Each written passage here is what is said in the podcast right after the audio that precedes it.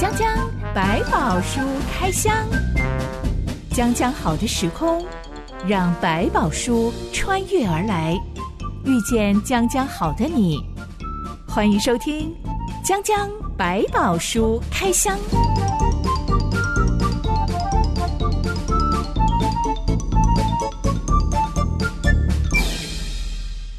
百宝书里有白宝，让知心和下班哥为你开箱来挖宝。Hello，我是知心。Hello，下班哥。第二次世界大战期间，很有名的英国首相丘吉尔，嗯、他讲了一段名言说，说这个世界没有永远的朋友，也没有永远的敌人，只有永远的利益。这句话应用在商场上的话，应该是还蛮 金句名言的吧？嗯、嗯、丘吉尔讲这句话，是因为当时候英国、苏联、美国共同组成了同盟国，要对抗德国、意大利、日本。是，嗯。丘吉尔他的意思是说，他反对共产主义，嗯，跟苏联合作，并不是因为认同苏联的共产主义，而是因为他更明白，要想在二战当中获得胜利，他必须要跟苏联合作。这个就是他所谓的以利益为导向的出发点。嗯、这个精神，我们说好像很适合用在商场上。对，嗯、那能不能用在人际关系上呢？国跟国之间，你不可能管到人家国家要做什么，但是国与国之间的合作，就来自于两方对共同利益的看法。所以在商场上来讲，当然是很好用的。做生意怎么样能争取最大利益？那朋友之间这样到底好不好？长远的角度来讲，比较不好，因为毕竟你就失去了信任基础。我跟你的朋友关系不是建立在互相信任啊、长期累积的友谊，而是建立在我们有没有共同的利益目标。如果是这样子的话，就很容易关系是一个不稳固的，不太容易做朋友。但如果对方跟你要追求的价值目标是一致的，其实可以做一辈子的好朋友。百宝书怎么教导我们去看待人生当中出现的朋友跟敌人这两种角色呢？其实朋友这个关系里面，他很强调的还是共同的价值目标，比如说对信仰的一致的追求，跟一样的看法。反过来以利益的角度来看，像扫罗，因为他身边的朋友一直是一种浮动的状态，谁帮助他，谁就成为他的朋友；谁不帮助他，就变成他的敌人。有点类似这种情况就会出现。其实这样过得很不平安，也很不快乐。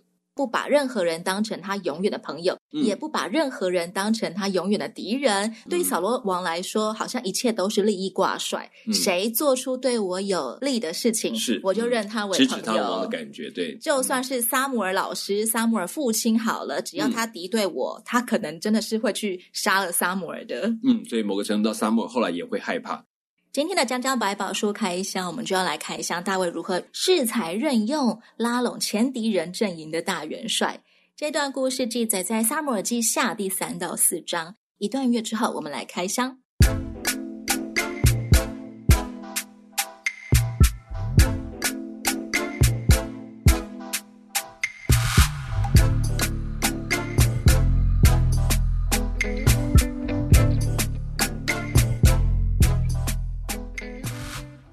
扫罗王过世之后，虽然元帅亚尼尔永立扫罗的儿子伊施波设做王，但在整个扫罗的旧部势力当中，其实亚尼尔本人才是地下国王。嗯哼。押尼尔的权势有多大呢？竟然可以睡从前扫罗王的妃子，不怕人家讲话耶！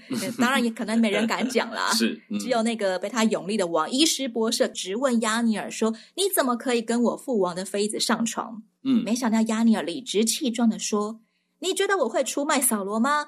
你以为我在为犹大效劳吗？从一开始我就忠于你父亲扫罗和他的兄弟、他的朋友。”我帮着你，没有让大卫把你打垮。今天你竟然为了一个女人来责备我。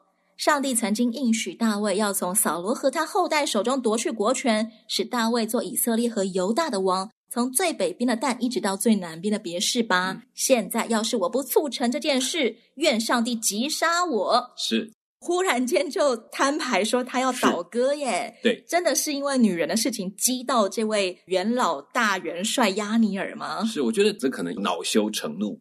好啊，你让我在众人面前下不了台，那我就让你当不成王。搞清楚到今天在这个地方谁才是真正的老大？当老大太久了，你知道突然被羞辱的那个感觉非常不开心，所以马上恼羞成怒。好，就让你知道我的手段更厉害。亚尼尔他明明早就知道上帝应许大卫。要把整个以色列都交给大卫来治理，不是只让大卫做一个犹大支派的王而已，而是全以色列国的王。诶，我觉得在这个当中，可能他越来越听到这样的讯息，看到大卫越来越强盛，可是他们越来越衰败的时候，他会想这件事情似乎是真的，所以他就用这句话戳中伊施波设心里最害怕的一件事情。如果大家都说大卫才是王，那他是什么？让他知道说这件事情，我可是按照上帝的心意，不是按照人的心意。如果他真的很相信这句话，他十分的肯定，何需要他去把这个王位送给大卫呢？他自己应该主动先去投靠啊！所以他可能也是拿这句民间正在流传的话来威胁，好好的吓一吓伊施波设。既然你这样讲，看我的，我有办法让这句话成真。你敢挑衅我，我也挑衅你。嗯，是。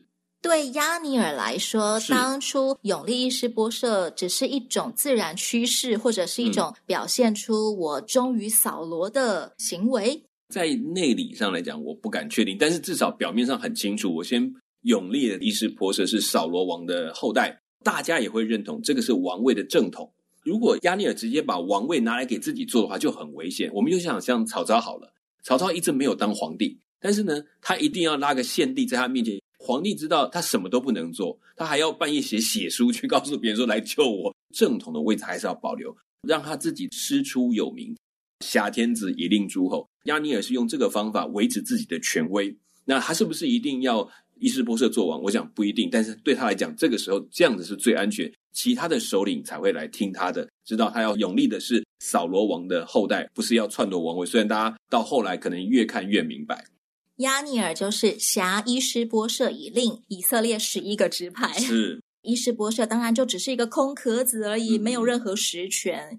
押尼尔这么一凶他，他就吓得是完全不敢回嘴耶。嗯，接下来亚尼尔真的照他刚刚那番气话去执行了，是可见他应该也想了蛮久了。有可能好吧，我顺水推舟，反正现在到这个节骨眼上，看起来伊斯波设也没有办法做出什么东西来，而。押尼尔确实在十一个支派里面的统治跟带领过程当中，他也似乎没有那么的专心在治国这件事情上。虽然有作威作福，但是没有把军队养得很好，所以他也知道再走下去，两边的国势比较，这个国家终究会灭亡。干脆趁这个机会，反正我如果再回到王面前，万一有一批忠心于王的人把我给杀了，或者是把他当叛变，那不是更惨？他就直接去投靠大卫，让这件事情可以成真，他将来可以成为一个立国的大臣，多好！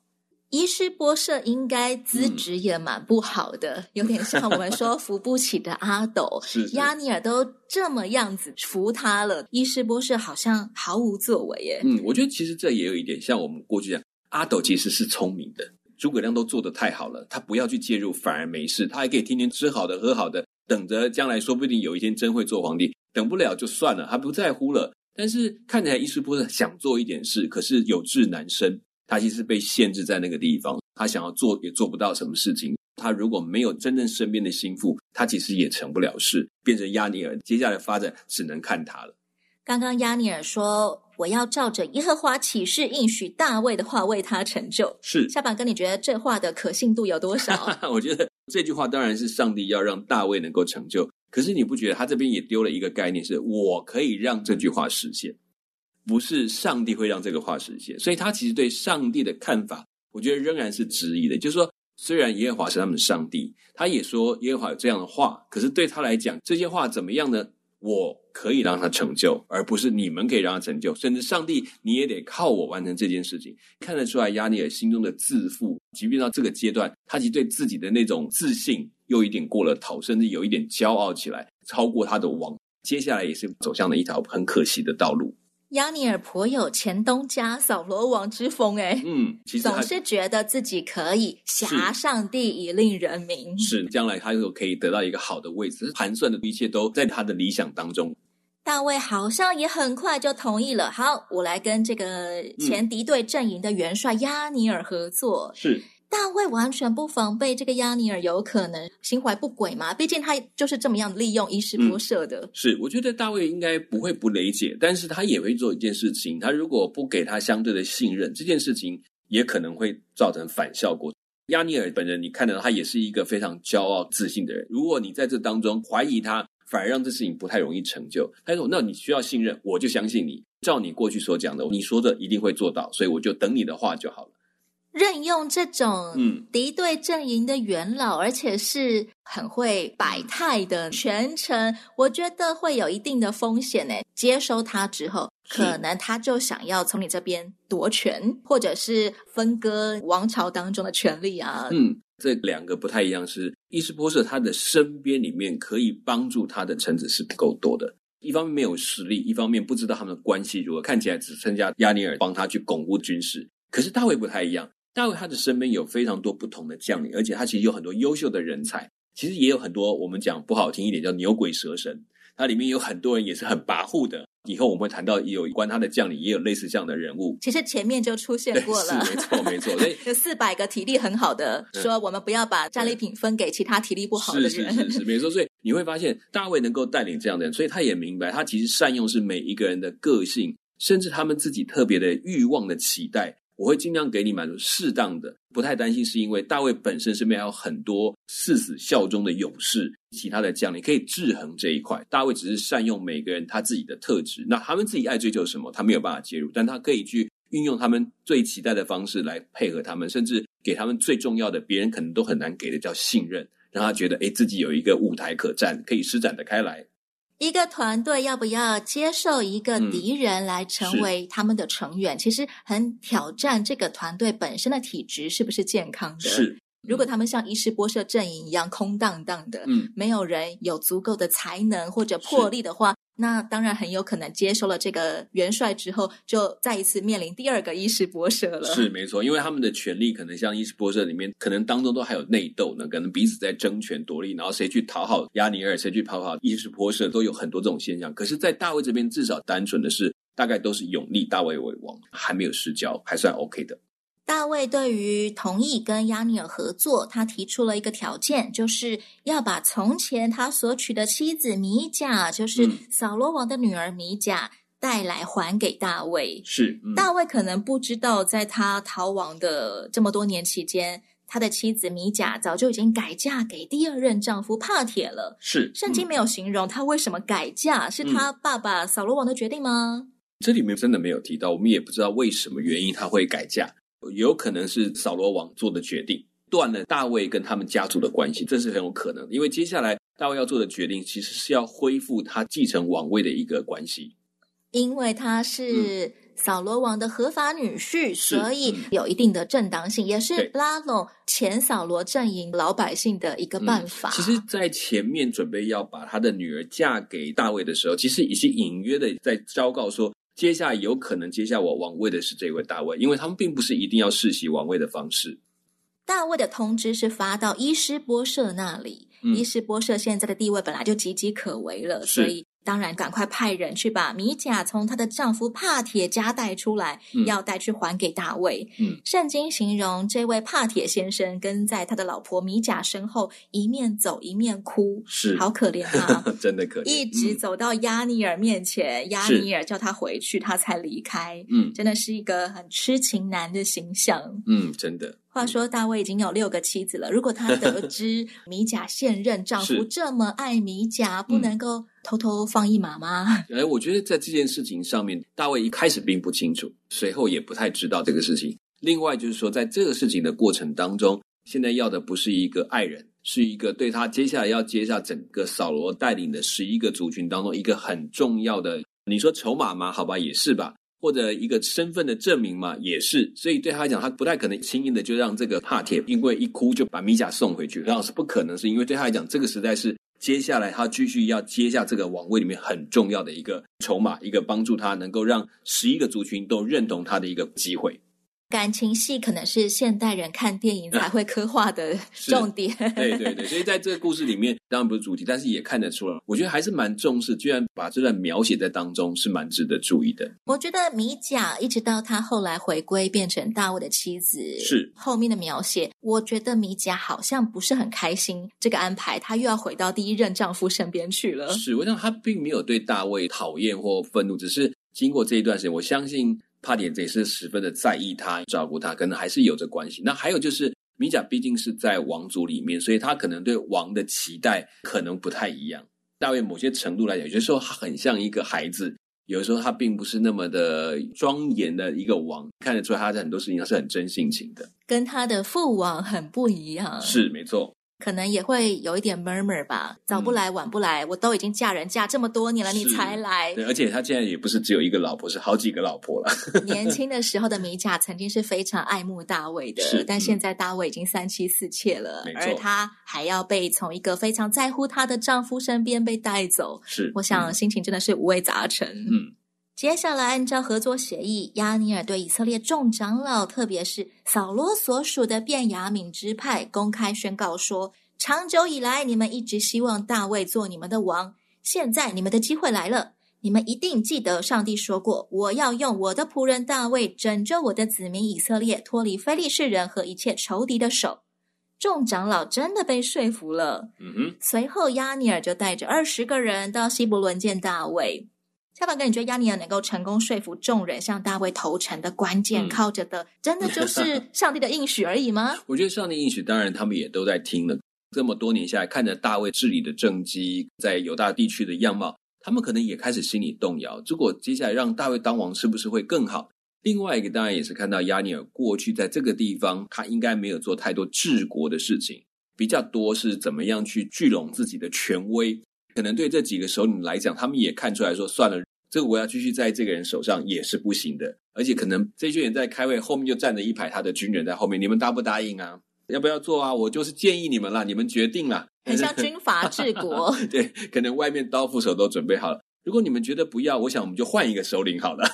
这个有可能这种情境就出现在我的画面当中。亚尼珥挟伊施波士来治国期间，最担心的事情就是。十一个支派绝对不可以有任何人背叛我们，跑去投奔大卫阵营。嗯、所以他一定是把所有的心力都用来巩固所有人都要效忠于我。嗯、当然就没有什么心力去想我们要怎么样发展我们的国家，要有什么样老百姓的需求需要照顾，这些一概都没有。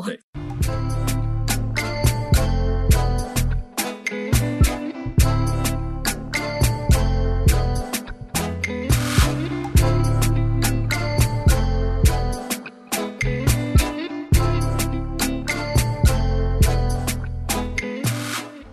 卫看到亚尼尔真的信守诺言，带着二十个长老来到他面前了。嗯、大卫就非常开心，为他们设摆宴席。是、嗯、押尼尔吃喝完就上路回去，要继续他的招募工作，招募更多的族长来向大卫投诚。是。此时，大卫的元帅约押才得知，哎，我们敌对阵营的元帅亚尼尔来到大卫这边了。是。约押竟然瞒着大卫去追押尼尔，是、嗯、把押尼尔叫回了希伯伦城。他的理由是说，大卫王有事要跟你说，请你再回来。嗯嗯但当他一回到希伯伦城，冷不防的约押刺杀押尼尔。圣经说，约押这样子做是为了给自己的弟弟亚撒黑报仇。我们先前讲过，亚撒黑跑起来就像。野羚羊那么快，是，嗯、但是姜是老的辣，他被亚尼尔一枪刺死，枪给扎死了。哎，所以现在约牙瞒着他的主子大卫王来向亚尼尔报仇了。对，嗯，我们说亚尼尔虽然姜是老的辣，但他没有算到这一招。哎，嗯，因为大卫给他的信任很高，就像我们讲说那种自负的心，就会让他自己觉得这有什么问题，都已经搞定了，一切都正顺利的时候。其实我们讲阴沟里翻船嘛，最安全的地方却出现最危险的事情。当约押用王的命令欺骗他的时候，他没有想到约押有这么大的胆，居然敢假报王的名来欺骗他，心也就放下，所以这才能够让约押一次就得手。约押竟然敢瞒着大卫王这样子做，是，嗯，是不是他也开始变得有点像亚尼尔了？亚尼尔就是瞒着伊施波设做各式各样的事情。其实看得出来他的功劳很大，也越来越能够带领大批的军队。可能因为几场战役下来，就变得说有点像大卫，你今天王位也是我去帮你巩固下来这种隐隐约约的心态，所以他可能会相信，他就算这一次私下报仇，大王也还是会同意他，或者他其实也偷偷的揣测，认为说，其实真正应该做的是这件事情，就要把对方的将领给杀了，我才能够夺得这个国家。这个地方来讲，他有一点点越来越像亚尼尔的个性了。约押有没有可能也担心押尼珥来了可能会取代他的地位，或者是分割他的权利？我觉得这难免吧。做一个大元帅那么久了，你突然要加进来另外一个新的大元帅，那你是不是一定要考虑谁做正，谁做副，或者是说谁负责哪里，谁负责另外一个区块？上面并没有写的这么清楚，至少他表面上的意图就是复仇。我们说，如果今天这两个人之间没有什么恩怨情仇，就纯粹是两个很有才能的人好了。嗯、假想一个公司的主管要同时任用这两个超有才华、嗯、超有实力的人，可是，一山容不下二虎。嗯、这两个人可能都因为太有实力，所以互别苗头啊，有点互看不顺眼啊。嗯、是一个做领导人的人，要怎么样让两种人能够在一起共事呢？嗯，我觉得有的时候不能勉强两个个性差异太大的，一定要坐在一起做同一件事情。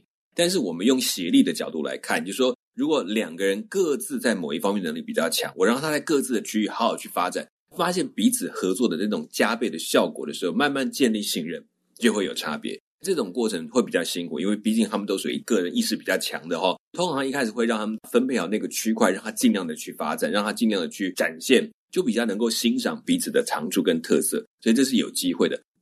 我们说亚尼尔一直都在辖伊斯波设，以令以色列十一个支派，嗯、而约押他暗杀亚尼尔的行动，也让他显得越来越像亚尼尔了。嗯，这其实是很多主管、很多长官怕下属的一种行为，就是俗称的养虎为患，然后尾大不掉，功高震主。你知道，对对上层来讲就有这种感觉。但我觉得这是一般人性的特征。但如果你知道你上面拥有有一个更大的老板的时候，你的心态上就会比较会告诉自己，我有些事情要调整自己的分寸。你说对老板来说嘛，老板需要知道自己的上面还有老板。呃，有时候你真的为公司很大的贡献，可是这种贡献不能变成你成为一个讲话最大声的那个人，而是你要更懂得，因为我知道不是我有这个机会，是上帝给我这个机会让我去做这些事情的，头矮得下来，你才能够听得到下面的声音。才会把自己当成我就开始学习的概念，不然很容易就是说你们都不懂，我已经花了这么多力气拼这么久了，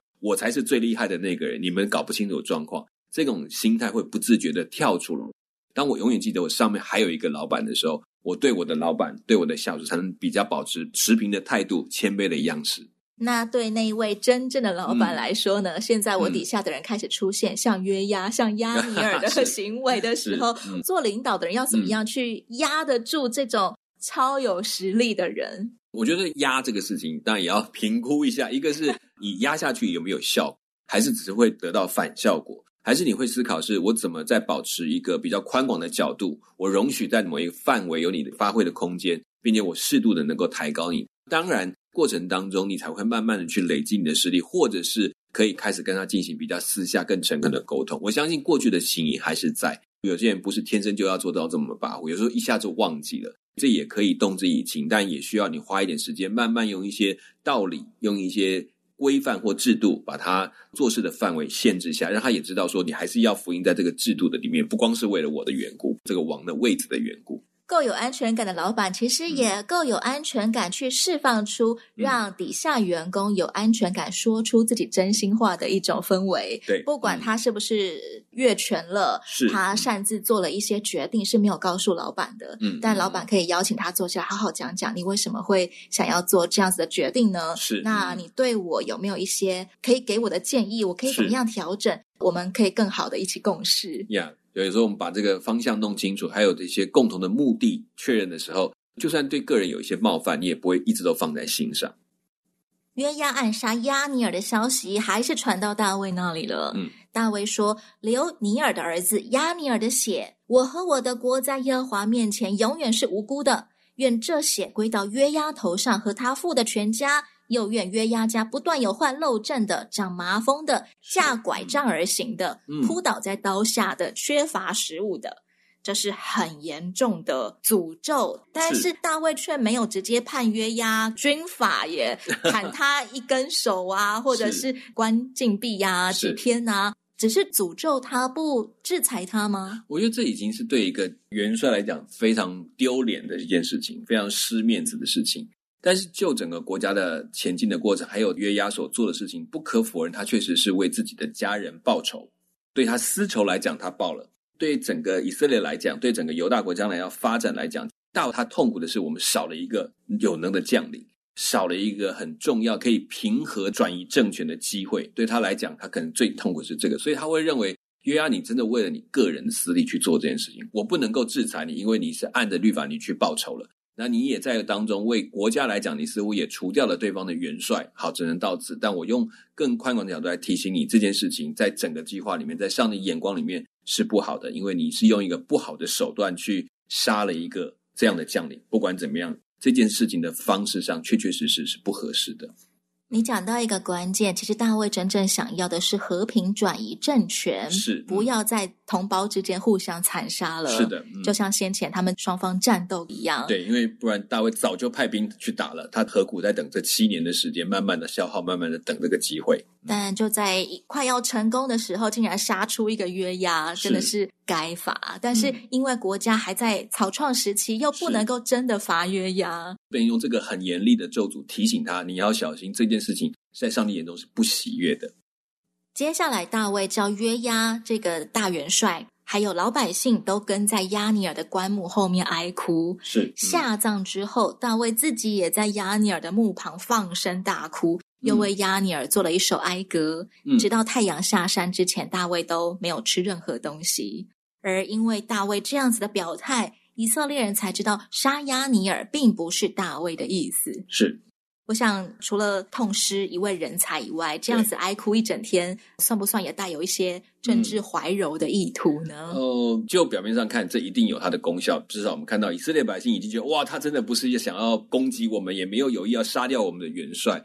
我相信大卫自己心里面也还是有一些伤痛。人有百百种，但他对朋友的信任，还有对每一种有才能的人的宽容度是很大的。其实以色列国家有两个元帅跟只有一个元帅是有差距的。对他来讲，他知道接下来如果要继续巩固整个国家，还有要拓展或者是要保护边境这件事情，如果没有足够的好的将领，是没有办法去施展的。他清楚的知道，所以他也是真的为这个国家接下来前面的道路感到坎坷。他也担心。如果这件事情继续衍生下去，如果变成一场政治的战争或内战，也是痛苦。这当中，我觉得他的伤痛是有一定的来由。那有没有政治的表演，不敢讲，但确实有这个效果就对了。嗯，我想有没有政治表演的意味，嗯、呃，可能都在乎动机和出发点吧。就像我们先前说过的，到底抓住别人的弱点要做什么？嗯、其实。好与坏的果效来自于我们的出发点，嗯、我们的心态是否是正确，是否是合神心意的。嗯哼，押尼尔他曾经是大卫的敌人，嗯、在他的临终之前，他又变成了大卫的朋友。是，对于今天读百宝书的人，我们要怎么样看待这位老臣之死呢？嗯，我觉得其实对大卫来讲，他没有真的把亚尼尔当敌人。过去在以色列国家里面保家卫国的亚尼尔绝对有一份。所以在这个当中，只有一个是，当他们要成为一个国家，他必须邀请亚尼尔进入他的阵营，所以他并没有真的把他当敌人，这是很清楚的。在过程当中，他们确实有冲突，有不同的推举王的想法，这也是事实的。那他知道这不是他足以去杀掉这个人的一个理由。在大卫里面，最大最大的一个重要的共同利益，就是百姓的和平，百姓的平安。还有呢，以色列百姓有没有办法按照上帝的心意生活？这件事情是放在大卫里面最重要的一件事，而不是自己当不当得了王，所以他才能够忍，能够等，也能够相信亚尼尔如果可以合作，可以一起来建立一个更伟大的以色列国家。我想这是他最主要的目标了。亚尼尔死了之后，到底会不会为政权和平转移这件事情产生一些变数，或者是一些新的危机？嗯、留待下一回再来开箱了。我想，对于大卫来说，大风大浪都经历过了，常常千钧一发的那种关头，他都经历过了。嗯、我想，现在新的危机，他当然仍然是放在上帝面前，主啊，帮助我们吧。嗯，下一回我们再来开箱，大卫越来越接近正式登基为王的时刻了。整个全地的王。讲讲百宝书开箱，我是知心，我是小文哥，我们下回再见喽。OK，拜拜，拜拜。